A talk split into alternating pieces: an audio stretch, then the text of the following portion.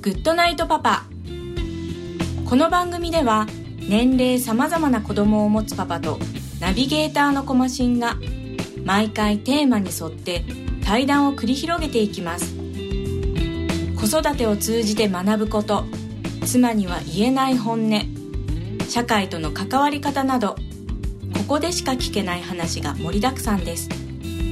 それでは今回の対談をお楽しみください。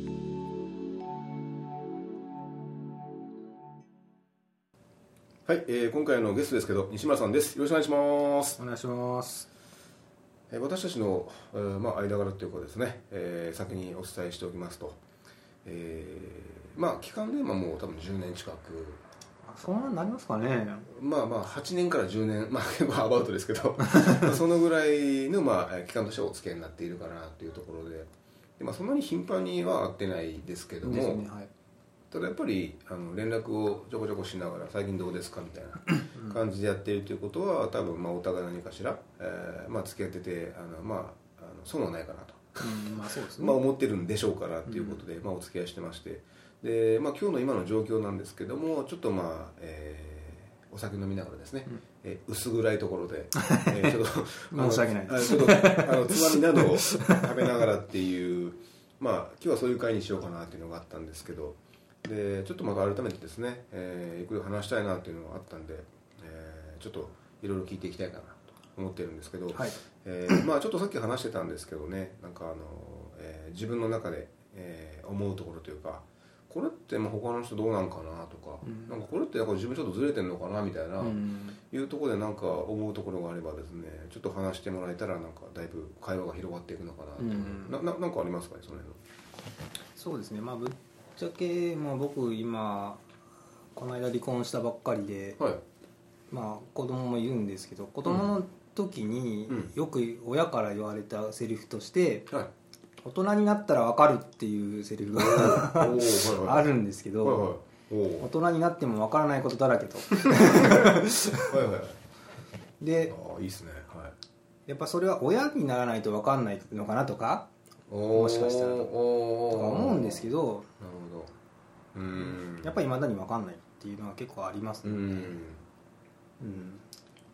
そうですね。あの大人になれば分かるって言われたけど実際はその大人じゃなくてさ親になれば分かるよっていうことが結構まああったのかなっていうことなんいやいやですかね親になってもやっぱ分かんないなっても分からない、うん、やっぱ違ったんじゃないんですかみたいな。あ もともとその親が言ったこと自体が。そうそうそうああなるほど。でじゃあそのあの親もそうは言ってみたけど実は分かってなくて、まあ分かってなかったっていうよりは、うん。自分の中ではただ単にその時ごまかしたかっただけなんじゃないのかなと。ああそれはなかなか深い話。いやそれだとうちの親にも言えますから、ん。だから僕はそんなになんかなあの大人になれば分かるよとかって言われた記憶はあんまないんですけど、うん。確かに本人たちもねあの分かっててなんか成果が見えたりとかして言ってるわけじゃないと思うんで、でもやっぱ子供ってその親に昔言われたその言葉とかってどっかで信じてるとこあるじゃないですか、はいはい。だからそれをなんか思ってきたけど大人にな実際自分が大人になってみて、実際ないぞと、そういうことがと、うんまあ、なないぞっていうよりは、うん。まあ例えばなんですけどその、まあ、うちの親も実は離婚しててですね。うんで小学校僕はあの性格的に結構貯金とかする子だったんですね。えーはい。子供ながらに、えー。まあ なんかまあ要はケケチな性格なんではい。だったんですけどでまあコツコツ小遣いを貯金してたんですよ。はいはい。である時、まあ、うちの親がちょっと自衛隊だったんです。でその子供の頃はもう転校族だったんです。あちこち、行ってたんですね。えでなんかある時急に単身赴任になって。ーうん自分と母親だけちょっと福岡に戻ってきてってな ことがあったんですけど、はいその時にうちの母親が僕の貯金に手をつけたんですよ、すごいですねそれ。まあ、手をつけたっていうか、まあ、まあ貸してみたいな言い方を えそのその時って何歳だったんですか？小自分4小4なんで10歳ぐらいですかね。ああじゃあ10歳の子供に 親が金貸してって言うんですか、まあまあ貸してっていうかちょっと返すとか。はいいいかなってことですかへえでまあもちろろん返してもらってないんですけど。ああまあそうでしょうねその時にも言われたのが大人になったら分かるっていう。でまあ今考えてみればまあその確かに大人になって生活していくっていう辛さっていうのはまあよくよくわかります、うんだからといって子供から金借りるかというのは全くわからないわけですよ。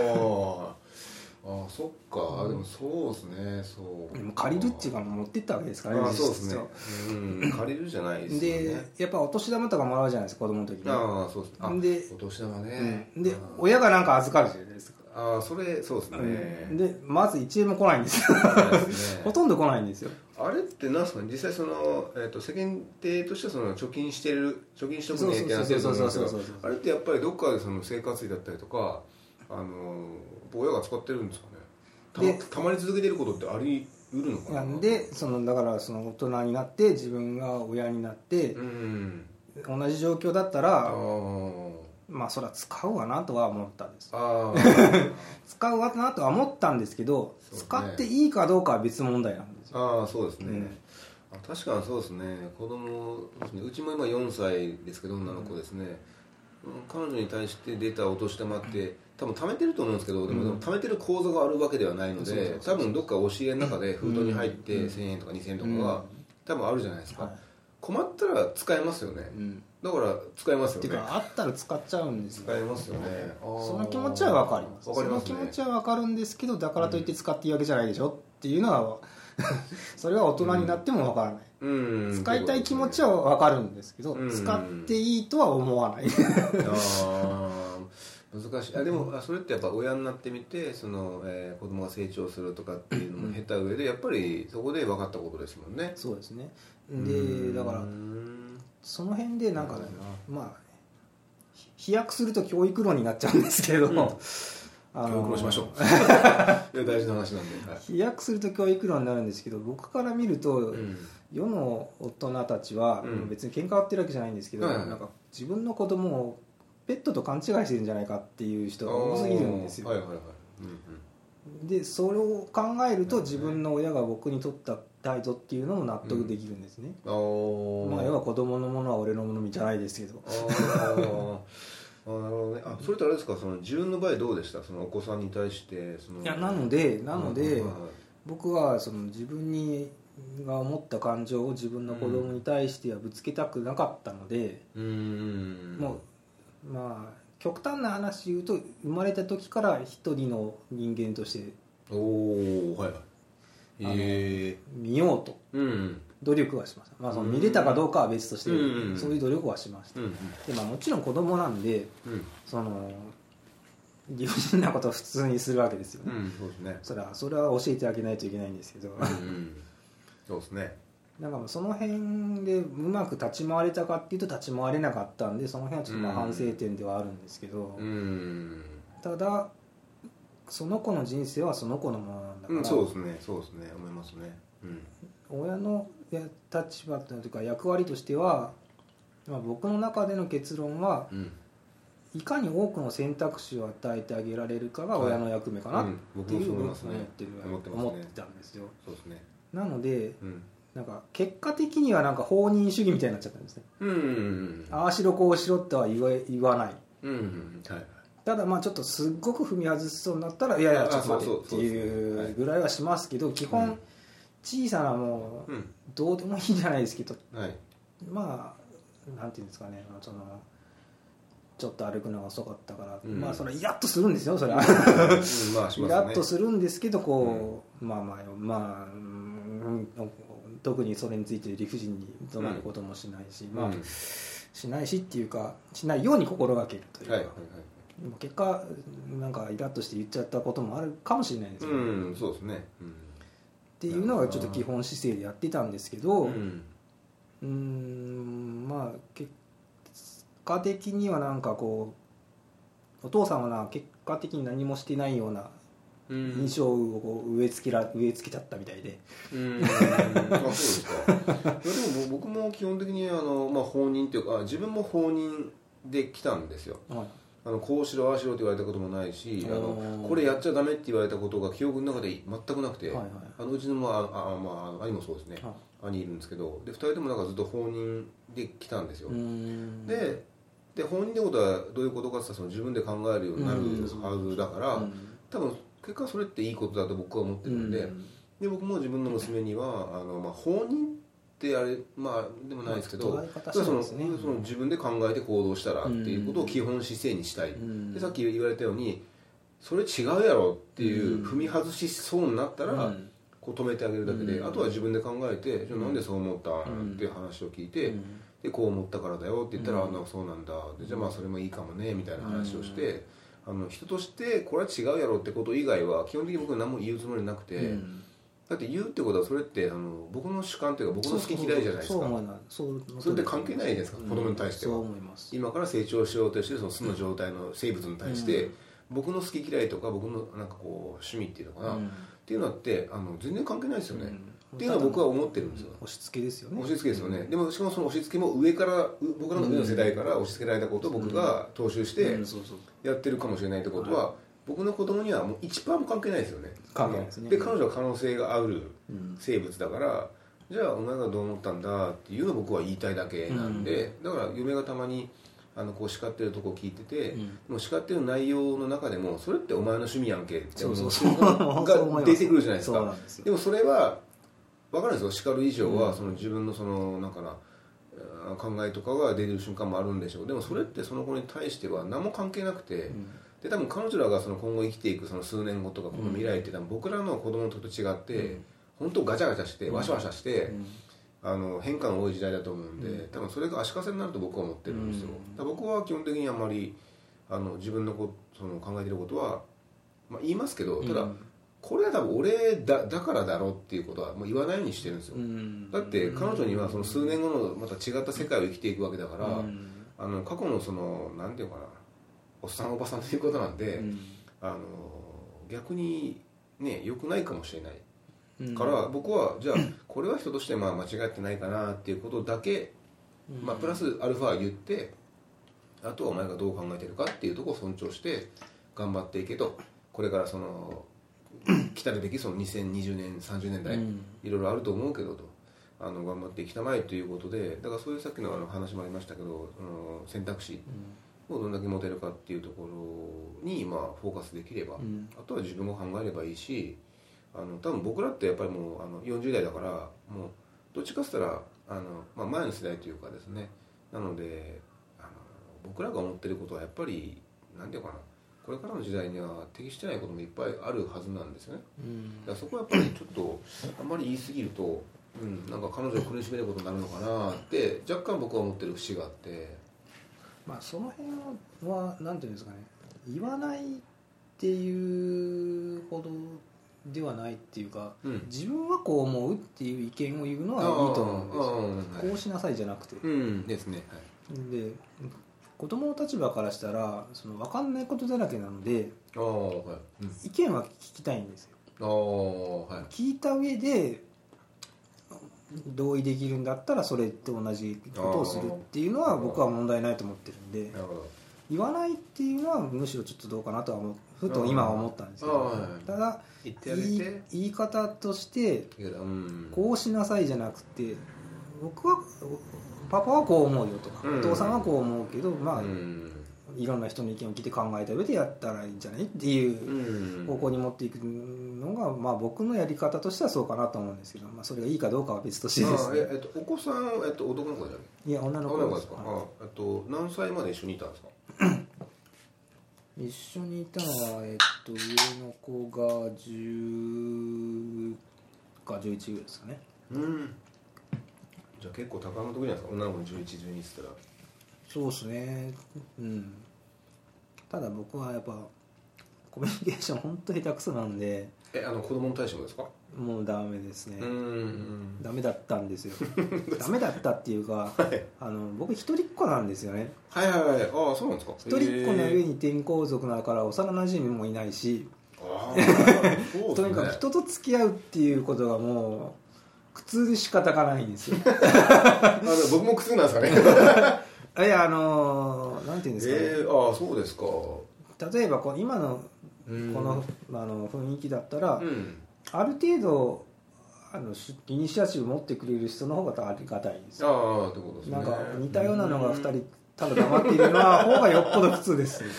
あなるほどね。あそうかそうか。あ今のでちょっと僕思ったんですけど僕はですね性格的にですねなんだろうな。まあこういう企画とかやってますけど、はい。でよくなんていうかな。あの社交的ですよねとか、うん。あの明るいですよねとかって言われるんですけど、はい。決してそうじゃなくて、はただその同じ人が2人いるような形にはしない。だから片方の方がそういうタイプだったら僕逆を行こうって言ってその、えっと、移動ができるんですよ僕は。だからまだあの成立してるんですよ。で片方の方がガンガン喋る時とかあのここは俺が出るとこじゃねえなと思ったら結構喋ることもできるっていう移動する性格なんですよ僕はだから根はあのなんですかね明るいとか社交的とかって言われるんですけど勘違いで向こうの。いやいや違うよと。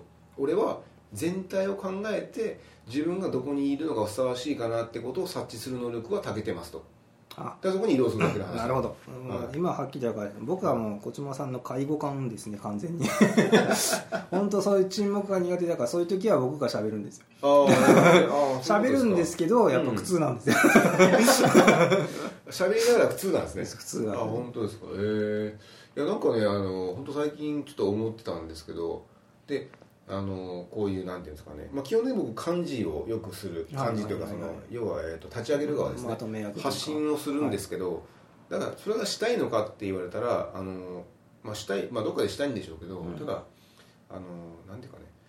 あの他の人がするタイミングを待ってたら多分僕よりか遅いんですよ、あまあ、はい。その通りですね、そう思います。お遅いんですよ。だから早いから俺がするっていうだけでそうですね。れが向いてるとはまた別の話なんですよ。そうですね。で僕よりかもっとそのえっと流暢に喋る方とか、はい。あの上手い方いるじゃないですか、うんその方々がすればこんなもんはあのこと足りてる話なんですけど、でもそういう方に限って行動がそんなに早くなかったりとそうか、だけの話なんでじゃあ僕が先にやれれば、うん。要は先にやったもん勝ちじゃないですか、な何にしたって、うんまあ。だから先にやって、はい。あの質はあのねえっ、とオタクよりかは下だったかもしれない、うん。かもしれないけどでも行動を起こ起こせる性格なのでうん。やりましたよってだけの話で。だからなんていうのかなそのそれがしたいというか向いてますよねとはちょっと全く違う話なので僕は思ってるのでだからそんなこと言われるたびにあなたは僕の本当の姿は分かってないですねとかって思, 思っちゃうんですよね。俺本当はもう本当暗くてもともとやっぱり面倒くさいというか、うん。あの大勢の中に入っていくのは本当は苦痛なんですよ、うん。苦痛なんですけどその場をそのややり過ごすというかその、うまくやううまくやることはできるので、うん。ただやってるだけで、で中心になって僕よりか早く動く人があんまりいないから、僕がやってるだけの話なんで、うん。そこはやっぱその役割に移動できるさっきの話なんですけど、だから移動する力は僕すごくあの、あると思ってるんですよね。だからそれでやってるだけの話でもっと上手い人とか竹る人竹てる人っていっぱいいるはずなんですけどだからややってるんですよね。だから基本はあのなんだろうな、まあ、ちょっとさっき話してましたけど僕が本心でこう思ってるっていうことはその世間のあの大勢からするとずれてることがあってですね、うん。みんながキラキラキラキラ笑ってる姿を見てた時に俺全然面白くないんやけどっていっぱいあるんですよ。ね。でこれって俺が世間からずれているのか、うん。その自分の方が本当はそのなんかなあの本質的なものに近づいてるんだけど、世間がずれすぎているのか、うん。わかんないですけどでも数が多い方が多分正しいってされるはずなので、うん。まあ、今のところですよ。ってことはやっぱ俺が多分世間からずれてるんだなと、うん。でそのずれてるそのサインのその原因って何なのかなとか思った時にその成長過程のどっかのタイミングで あのそういうのが笑えない人間になったのか「おつまんねえこれ」とか言ってなんかこうできなかったのかそこをですね結構僕今の関心事で、まあ、埋めていこうとは思わないですけどでもでも俺は面白くないと。ただ、大勢の人は面白いと思ってるらしいからまあより多くの人が面白いってことが多分生徒されるんじゃなかろうかと。あの、うん。あの一応社会人として生きてる以上ですよ、うん。ってことはあの俺は少数派なんだけどでも面白くないのは面白くないんですよ。だから、まあそれに対して面白くないわとか言ったら逆に大勢の中にあの入り込めないとかうん。孤立しちゃうとかなっててでその孤立することは僕の中で全然あのありなんで、うん。あの孤立してからどうあの振る舞ったらいいかって方法も知ってるので、ん。長年の経験で分かるんですけどただその世間とのズレっていうんですかね何がその俺がずれてるのか とかって思ってて、うんあ。いやまあ僕から言わせてもらえばそれは単に視点が違うだけです、あってことですかね、はい。あなるほど。はい。で例えば僕もよくひねくれてるだの車に構えてるだの言われるんですけど構えてないでしょ？本人的には。全然なんていうかなんていうんですか。むしろまっすぐいってるでしょ？まあ、まっすぐっていうのもあれ人とは違うなっていうような認識はあるんですけど、ああります。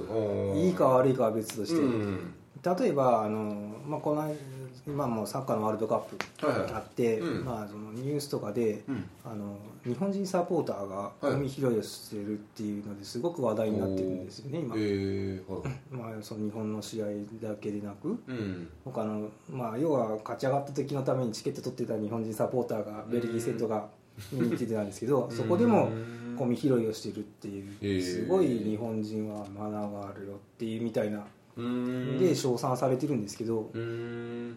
僕から見たらその前に捨ててる人がいることを何とかしたらどうなのって 僕は思ってるんですけど拾ってることを褒めるんじゃなくてはいは。い捨てないようにすることの方が大事なんじゃないのって思うんですけど。わそれはちょっとね。それは人気ないですわ。でしょ？あでもまあまあそうですね、うん。そうなんですよね。うん なんかねあの世の中のニュース見ててもああわかります。すごいわかりますよ。ちょえそそそこを褒める前にやることあるんじゃないのとかうんわかりますね。あってそれをまた人と話すとなんかあこの人変な人とかうんなんかちょっとひねくれてるだのって言われるんでもうもうなんか喋んなくなりますね。どわかりますね。わかりますね。なんかなんだろうな。でもね本当そうなんですよね、うん。でもそれってですね僕もあのそう思う側なんですよ、うん。だってその根本がなければ、うん。だからそのゴミを拾うってことが一個のニュースなので、まあ、取り上げそれは当然いいことではあるんですよ。いいことではあるんですよでもそもそもの話でじゃあ調べなかったら、うん。そんなことする必要もないんだしって話になってそれをひそれをひねくれてるって言われたら、うん。まあなんかそれはそれでなんか違うだってねと思うじゃないですか、でもそれはあの僕もなんか昔からそのなんか子供の時からそうなんですけど、そういうふうに思ってる側なんですよね、うん。だってそもそもがなければその次の行動とかもいらないじゃないですか。不要じゃないですか、だからなんかねそこはね思うんですけどでもそれは僕なりに子供の時からその率直にこうなんか素朴な目でうん。子供としての目で見てきた時に、うん。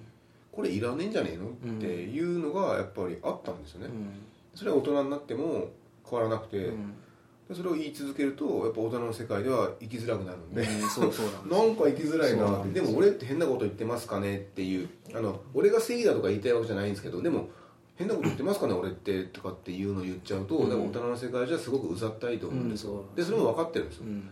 分かってるんですけどでもそれ言わなくなっちゃったら終わりじゃねえかってうん。あるんですよ、うん。だってだってそこやんって 思ってるんで。だから多分ねあの、まあ、西村さんもそうなんですけどあの僕とお付き合いが続いてる方々ってですねやっぱりですね多分ねあの世間からずれてると思うんですよね。まあまあそれは否定はしない。えしないですよねしないですよね。だってじゃないと僕もその話したいと思わないはずなんですよ。うん。この人だってまあ言い方悪いですけどこの人友達少ねえやろなとかってうん。ああの本当に分かり合える友達って意味ですよ。少ねえだろうなとか。で自分の意見を持ってるんだけど多分その社会と迎合できなくてあれ？あれ？とかって思ってるんだけど多分その考え方は間違ってはないんだよなってうん。僕も分かるからうん。そういう相手にやっぱオファーするんですよ。うん。話しますねってなんか面白いことができるはず出てくるはずですよっていうんでやるんですよ。うん。だから僕はあの立場上その営業的な、ね、役割に担いますけど、うん。その今日、まあ、社交辞令って言葉ありますけど、はい。ただその社交辞令でも「今日天気がいいですね」とかってうん。たまに言われるんですけど、うん。あのそんなことは僕の人生にはどうでもいい話でうん「ああそうですか」と。で僕ってそういう天気の話とかして時間をなんかこうこうつなぐというか、うん。いうふうにしか思えない程度の人間ですかと。言って逆にイラッとするんですけど、はい。あそれ以外の話をすれば俺すげえ話すんだけど天気を持ち出さないと俺と時間を過ごせねえってか。みたいな感じになっちゃうんですよね。イラッとするんですよ、あうん、でそういうそのなんていうんですかね。あのもうどうでもいいですそんなこと。あ天気がいいのはあの目で見れば分かるんですよ。あ今日天気がいいことまあまあそうですけど。分かるんですよ。ヤフーニュースには分かるんですよ。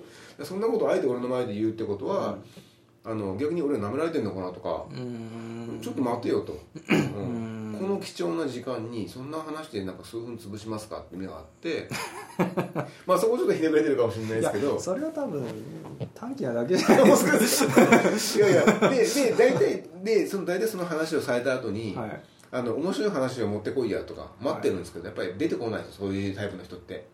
天気の話から時事ネタに行って、うん。これどうでしたよねって、はいでお互いのなんか商品とかサービスの話をするんでしょうけどでもう終わりましたっていう、うん多分1時間があるとするじゃないですか、うん。その1時間ってですよあの何も、まあ、僕から言わせればですけど何も意味なくて、うん。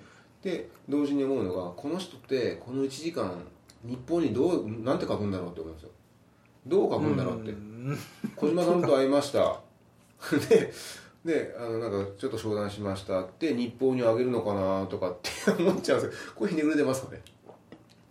まあひねくれてるっていうかはい 自分は今の話を聞いて、はい。まあ、そもそも日報を書く目的って何？っていうところがに行くんですよまずって思うでしょ。ああそれはね少数派ですわ。でも分かりますよ。本当はあのあの僕はいいんですよ、ん。でただその人って多分その、まあ、向こうの会社のあーなんか体制とかうん。社内の分かんないですけど、でも日本に多分あげるじゃないですか、うん。何時から何時どこに行きましたあげる時にこの人ってこんな会話を、まあ、こんなっておかしいですけど、こんな会話をね60分間ぐらい続けたとして、あの日報になんて書くんだろうと。で進捗度とか角度 A とかって書くのかなとかって思ったらまあ何もそれって意味,、まあ、意味ないというかもう何もねえかなと思ってるんですいけど。やそそこでですね例えば、逆に自分が日報を書かなきゃいけない立場だった時に、はいはい何書けばいいんですか？って僕は逆に聞きたいんですよ。ああ日報書くとき？そう。おー。まあなんかまああったことやったこととか考えたこととか、まあ、報告してくれればいいよって言うんですけどじゃあはい。あなたは何知りたいんですかっていうふうにこういくなるんですよ。それねあの僕も同じですよ、ん。だからあのなんだろうな。で僕の日報の定義があってですね、はあの日報ってやっぱりその上げてその、まあ、上長なりその上の人なり、まあ、まあ何でもいいんですけどあのその日報を見てなんか一個発案できるとか、うん。じゃあ次こうやって行動してみようかなっていうのが浮かばないものは、あの日報と僕呼ばないんですよ。だってそうやって上に上げて上がなんかこうじゃあ次こうしようかなっていうふうに行動に促せなかったら、うん、だったらあんまり意味なくて、うんそのそれで日記じゃないですか？そうそうそう。あのでそんなことを仕事でする必要全くなくて、うん。でその日報を書くのに対して30、まあ、例えば30分とかうん。日報を書くのっていうふうに上げてたとしたらその30分ってその業務じゃない、まあ、業務じゃないというかあの全く意味なくてで日報をつける時間の30分が残業時間につきましたってなった場合とかにその違うだろうと、うん。それは残業と呼ばないしそのなんだろうな仕事と呼ばない、うん。あのその日報を見てなるほどねって。で上長がじゃあ次こうしようかなってこういうふうにこういうアドバイスしてやろうかなっていうのが何も浮かばないようなものだったらそれってゴミなんですよね、うん。まあ、僕、まあ、個人の意見ですよ、うん。いやいやだから日報をまず定義しないといけないと思ってて。うん、だでも日報ってつけることでなんか一個の成果物って思われてるのか、うん。つけることで一応そこに8時間いましたっていうことでお金が発生するじゃないですか、うん。なんかそれってなんかおかしいやんって思うんですけど多分それはあの少数派で やっぱあのはぶられると思うんですよね、でもそれってすごく大事な本質的な問題で。少数派っていうかみあの本当ぶっちゃけ言うと周りが深く考えなさすぎっていうあか、うね。型にはまりすぎというかそうですよね。これやこれさえやってりゃいいじゃんみたいな。乗りますよね、でそれそれは否定しないんですけど、はいはいはい。意味のないことやっててもう無駄でしょうってのは思うんですよ。思いますよね、だからねなんていうのかな。まあねいろいろ言っちゃうといろんなね組織とかいろんなとこを攻撃することになっちゃうないなんですけど、はい。今要は働き方改革とか、うん。あのワークライフバランスですかって言うじゃないですか、はい。でもあれってまああの国利は大きいですけど、はい。でもそういうことだと思うんですよ、うん。だってこれをしないことによって30分浮くじゃないですかって。じゃあもう6時半とかじゃなくて6時に帰れるじゃないですかっていうのをあの本当の意味で真剣に考えてないからあんなにね日報と呼ばないような、ね、日記をねあの上げ続け続けるわけですよ。成果物として。成果物として。でも成果,、まあ、成果物としてあげるんだけどまあまあ成果物じゃないですよあんなのね、じゃないです。あんなのたわごとじゃないですか。まあ、っていうかいやそこもうん僕としては、はい。あのじゃあにどんな日報だったら成果物になるかって言われたら、うん。それはもう報告する相手によって変わるのでああそうそうそうそう。一概に言えないんですよね、うん。こう書けば正解は絶対ないんですよないですね。で、はい。どうなれば正解かって言ったら例えば内間さんが上司で、うん。うん。私が日報を書く立場だったとしたら、うん。内間さんがこの日報によって、うん。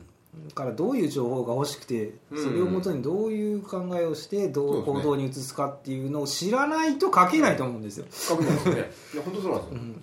書けないですよね。でそのなんていうかなそのプロセスをうんバッサリ抜いてうん。書いてって言われるからおかしいっすよね。書けないっすよ。書けないっすよね普通はってでも書かないと成果にならないっていう意味のわからないこと。分かんないですよね。でもその意味わかんないって言ってる人はあんまりたくさんいないと思うんですよね。うん。でだから考えてないんですよ要は。考えてないですよね、で考えろって僕は本当に思うんですよね、だからそういう人とは僕は仕事したくないなとは思いますけどしたくねないですよね。でもそう言っちゃうとほとんどと仕事できないですよね。だから困ってるんですだからあのもうフリーターみたいな生活をしているんですよ。あっち行ったりこっち行ったりしてて。それすごくわかるんですよ、ん。だからねそこはねなんだろうな。でもね多分それを言っちゃうと多分結構な割合で、うん。あなんかやっぱ面倒くせえなとか、なっちゃうんですけどでもそれを解決しなくてその残業なんか農残業デーとか言うじゃないですか、あんなのは簡単なんですよ。結果出てる分かってるすることは、だからそういう日報書かない、まあ、日報と呼べないですけど。いや極端な話その正社員制度をまず撤廃しないとダメですね、うん、ダメですね。はいなんかすごい大きな問題になっちゃいますけど、いやでも本当そうなんですよね。うん。だからなんかね、だから相手が何を欲してるかわからない状態でしろっていうこと自体が、日報って、だから日報にまあ限らずですよ。うん。相手が何を求めてるか分かってないのに出す、まあ、出せって言ってうん。求められても、うんいやあなたが何が欲しいか分かんないのに出せるわけないじゃないですかっていうもう1秒で終わる話なんですけど、うん。それがねあのほぼまかり通ってるっていうこと自体が、う。ん逆にそうしないと社会って回らないのかなって僕は思ってるんですよ、だからそれがでも大人だから、だからまあ大人って悲しいなって。なんかこんな世界できなくちゃいけないのかなまとか、あ悲しいなっていうかそこもずっとか突き詰めて考えると、まあ、要はお金もらえればいいわけですよ。うん、まあまあみんな。そうですね。私に限らず。まあまあそうですね。だからなんどんな内容であれお金さえもらえるっていうことをすればいいわけですから、意味のない日報を出してもらえるんだったら意味のない日報出しますし、うん。ってことですね、そういう話なんですよ結局は。だから別にうん。世の中がどううんではなく目的はみんな一緒なんですよ。うん。ただもうそのそうですね。そのやり方に僕らは文句言ってるだけで だからうざがられるんです。よそうそうなんですよ。すごいうざったがられるんですけど、うん。でもなんだろうな。でもやっぱりね、まあやるからにはっていうのがありまですしょ。よねなんかだって認められないですよ、うん。僕の中で。だってうんそれ認めちゃったら何でもありじゃんって思ってしまうんですよ。うん。それをまあそれもありますけど多分根本的に僕はうん。なんていうんですかね。別に例えばあの終身雇用がまかり通っていた時代にうん。もし僕が生まれていてたら、はい。瀬戸内の正社員になってじゃあはい。定年までうん。